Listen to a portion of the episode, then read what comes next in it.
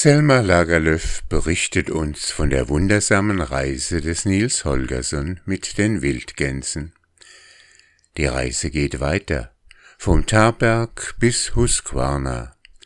Viele Menschen würden gerne mitreisen, doch Nils vertröstet sie.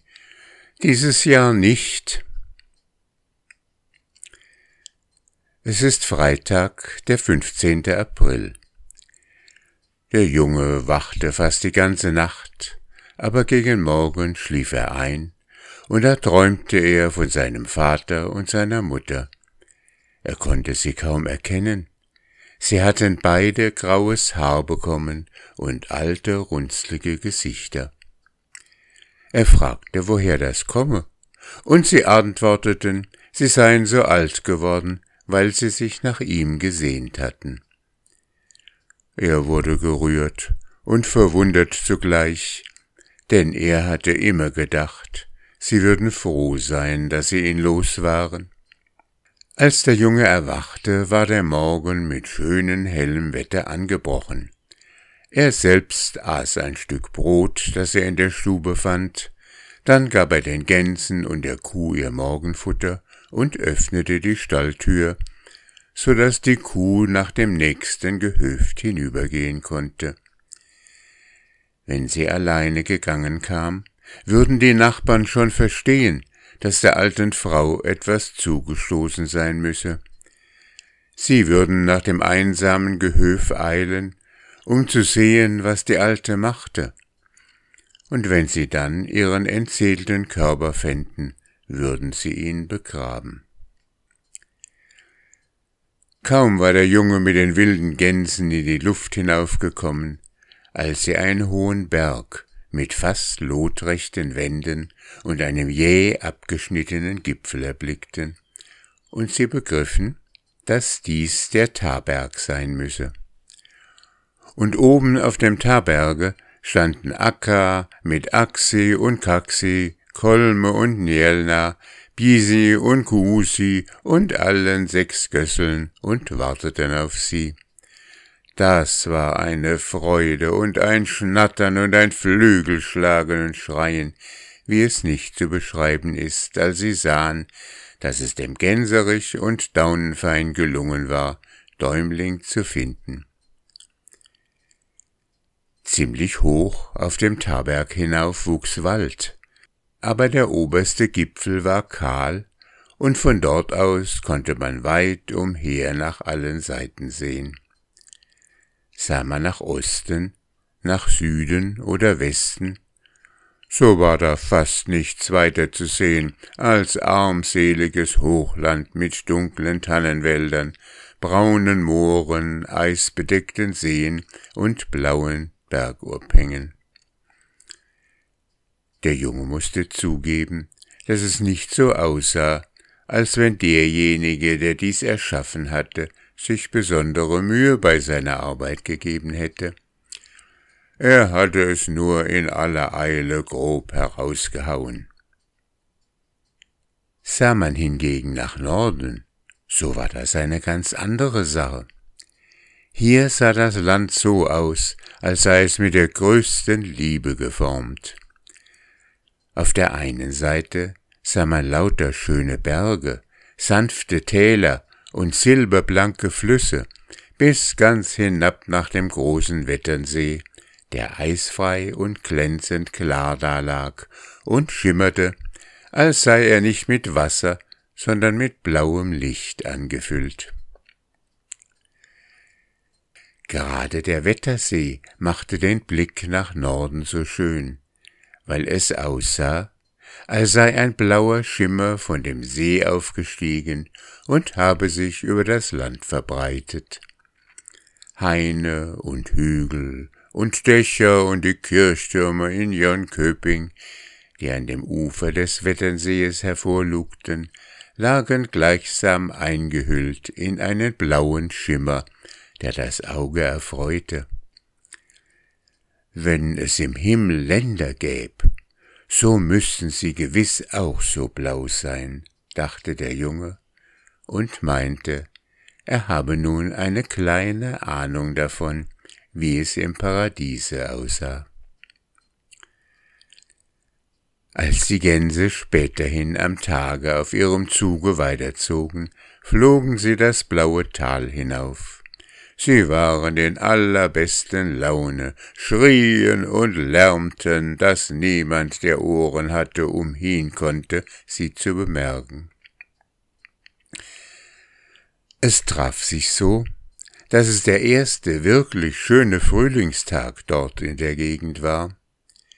Bisher hatte der Lenz seine Arbeit in Regen und Sturm verrichtet, und als nun plötzlich schönes Wetter geworden war, erfasste die Menschen da unten auf der Erde eine solche Sehnsucht nach Sommer, Wärme und grünen Wäldern, dass es ihnen schwer wurde, bei ihrer Arbeit zu bleiben, und als die wilden Gänse vorüberzogen, frei und fröhlich hoch oben über der Erde, da war nicht ein einziger, der nicht die Arbeit, mit der er beschäftigt war, einen Augenblick ruhen ließ, um ihnen nachzusehen.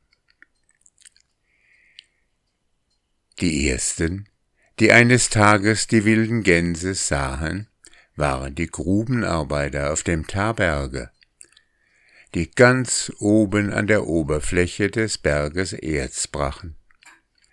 Als sie sie gackern hörten, hielten sie inne mit dem Bohren ihrer Sprenglöcher, und einer von ihnen rief den Vögeln zu, Wo reist ihr hin? Die Gänse verstanden nicht, was er sagte. Der Junge aber beugte sich über den Gänserücken und antwortete für sie, Dahin, wo weder Schacke noch Schlägel sind. Als die Grubenarbeiter diese Worte hörten, dachten sie, ihr Sehnen habe gewiss bewirkt, dass das Gackern der Gänse wie Menschenrede geklungen habe. Wir wollen mit, wir wollen mit, riefen sie. Dieses Jahr nicht, schrie der Junge, dieses Jahr nicht. Die wilden Gänse flogen in der Richtung des Tabergflusses nach dem Mönchsee hinab, und beständig machten sie denselben Lärm. Hier, auf dem schmalen Landstreif zwischen dem Mönchsee und dem Wetternsee, lag Köping mit seinen großen Fabrikanlagen. Zuerst flogen die wilden Gänse über die Munkeseer Papierfabrik. Die Mittagspause war gerade beendet, und die großen Arbeiterscharen strömten auf das Fabriktor zu. Als sie die wilden Gänse hörten, standen sie einen Augenblick still, um ihnen zu lauschen. Wo reist ihr hin? Wo reist ihr hin? rief einer der Arbeiter. Die wilden Gänse verstanden nicht, was er sagte. Der Junge aber antwortete für sie, Dahin, wo es weder Maschine noch Dampfkessel gibt. Als die Arbeiter die Antwort hörten, glaubten sie, ihr eigenes Sehnen habe bewirkt, dass das Gänsegeschnatter so klinge wie eine Menschenrede. Wir wollen mit, wir wollen mit, rief eine ganze Menge von ihnen. Dieses Jahr nicht, antwortete der Junge, dieses Jahr nicht. Dann flogen die Gänse weiter über die weltberühmte Streichhölzerfabrik, die am Ufer des Wetternsees liegt, groß wie eine Festung, und ihre Schornsteine ragen zum Himmel auf. Auf den Höfen rührte sich kein Mensch, aber in einem großen Saal saßen junge Arbeiterinnen und füllten Streichholzschachteln. Sie hatten ein Fenster geöffnet, weil das Wetter so schön war und der Ruf der wilden Gänse bis zu ihnen hineindrang. Diejenige, die dem Fenster zunächst saß, lehnte sich mit einer Streichholzschachtel in der Hand hinaus und rief Wo reist ihr hin? Wo reist ihr hin? Nach dem Land, wo man weder Licht noch Streichhölzer nötig hat, sagte der Junge. Und das junge Mädchen glaubte, dass das, was sie gehört hatte, nichts gewesen sei als Gänsegeschnatter.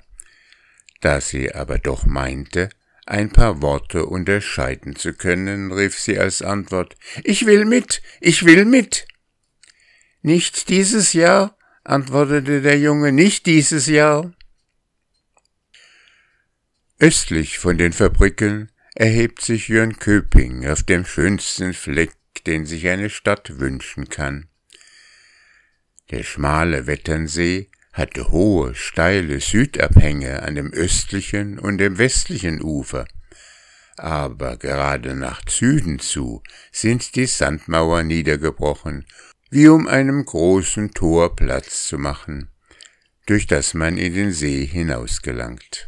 Und mitten in diesem Tor, mit Bergen zur rechten und Bergen zur linken, mit dem Mönchsee hinter sich und dem Wetternsee vor sich, liegt Jönköping.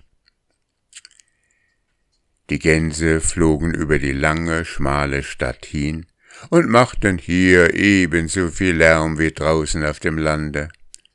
Aber in der Stadt antwortete ihnen niemand. Es war nicht zu erwarten, dass die Leute in der Stadt auf der Straße stehen bleiben und den wilden Gänsen etwas zurufen sollten und weiter ging die Reise am Ufer des Wetternsees, und nach Verlauf einiger Zeit kamen die Gänse nach dem Krankenheim Sanna. Einige von den Kranken waren auf die Veranda hinausgegangen, um die Frühlingsluft zu genießen, und von hier hörten sie das Schnattern der Gänse. Wo reist ihr hin? Wo reist ihr hin? fragte einer von ihnen mit so schwacher Stimme, dass es kaum zu hören war. Nach dem Lande, wo es weder Kummer noch Krankheit gibt, antwortete der Junge. Wir wollen mit, sagte der Kranke. Nicht dieses Jahr, antwortete der Junge, nicht dieses Jahr. Und als sie noch eine Strecke geflogen waren, kamen sie nach Husqvarna, das lag in einem Tal. Ringsumher standen Berge, steil und schön geformt. Ein Bach kam von den Höhen in langen, schmalen Wasserfällen herabgestürzt. Große Werkstätten und Fabriken lagen unter den Bergwänden. Der Talboden war übersät mit Arbeiterwohnungen, umgeben von kleinen Gärten und mitten im Tal lag die Schule. Gerade als die Gänse geflogen kamen, ertönte eine Glocke, und eine Menge Kinder kamen in einer langen Reihe herausmarschiert. Es waren so viele, dass sie den ganzen Schulhof füllten. Wo reist ihr hin? Wo reist ihr hin? riefen die Kinder, als sie die wilden Gänse hörten. Dahin, wo es weder Bücher noch Schulaufgaben gibt, antwortete der Junge. Oh, nehmt uns mit, nehmt uns mit, riefen die Kinder. Dieses Jahr nicht, aber übers Jahr, rief der Junge. Dieses Jahr nicht, aber übers Jahr.